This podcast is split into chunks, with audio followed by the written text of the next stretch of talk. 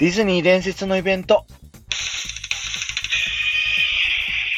はい、どうも、オタクです。ディズニー伝説のイベント。今日はですね、東京ディズニーランドの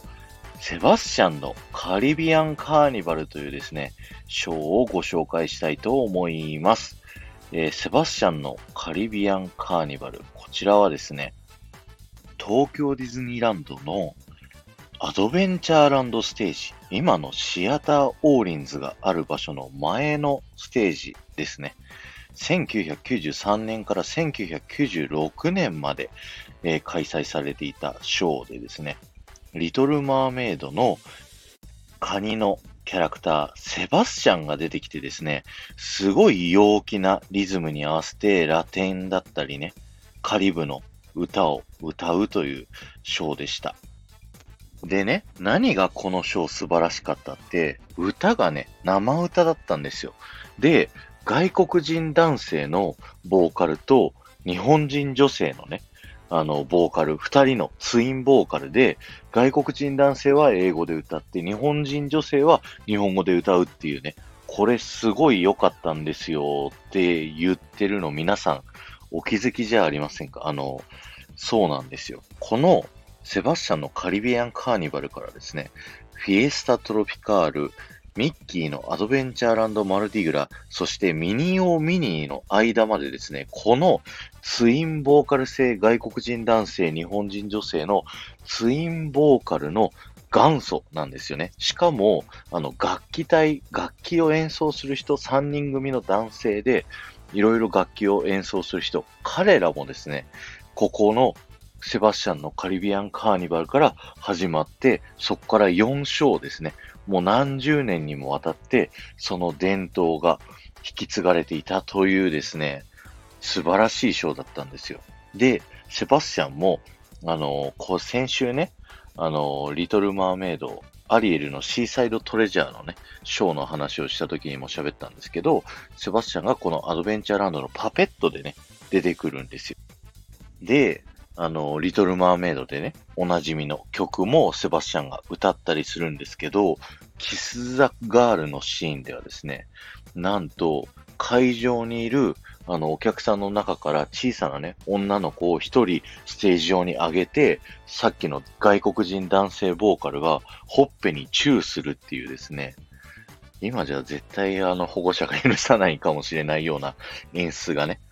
されてたりだとか、あとね、リンボーダンスを3匹の子豚とビッグバットウルフがするんですけど、えーそこでね、参加型で、あの、ステージ上にリンボーの棒があって、子供たちをステージにみんな上がって、つって、そのリンボーのね、下をくぐらせるっていう参加パートがありました。いや、僕はね、当時子供の時は、もうめちゃくちゃ恥ずかしがり屋で、親にステージ上がってこいって言われたのをかたくなに嫌だっつって、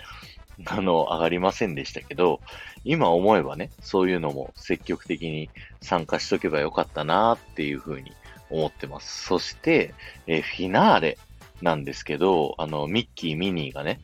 今ここで初めて出てきましたけど、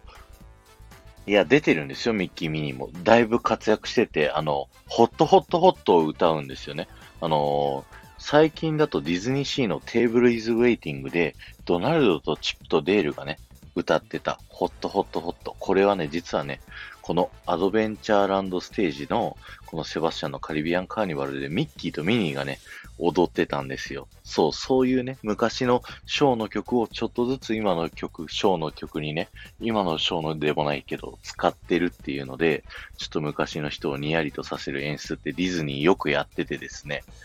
あの、結構その度に僕はね、ハートを射抜かれてるんですよね。すいません。で、脱線したけど、フィナーレでね、出てくるミッキーとミニーの衣装がね、あの、白と黒の色のカラーなんですけど、めちゃくちゃド派手で印象的な衣装なんですよ。あの、このサムネイルは、そのミニーちゃんの衣装にしとこう。いやー、でもセバスチャンかなどっちかなセバスチャンだな。インスタに、そのさっきのミニーちゃんのね、ド派手な、白と黒で作ってるのに、めちゃくちゃド派手な衣装は載せときますので、ぜひ皆さん見てくださいね。今日は終わりです。ありがとうございました。1万いいねを目指してます。この放送が面白いと思った方は、ぜひいいねボタンをポチッと押していただけると嬉しいです。そして、前回の配信から今回の配信まででコメントいただいた方のお名前をお呼びしたいと思います。0704ひろみし、えー、赤と白のミスタマリボンさん、まどかさん、ありがとうございました。このショーはね、まだまだ言い足りないことがね、あるんですよ。グーフィーがね、バナナの衣装着て、モンキーと出てくるとかね。いや、本当に、いっぱい見どころがあるショーだったんで、もう本当に子供の頃に、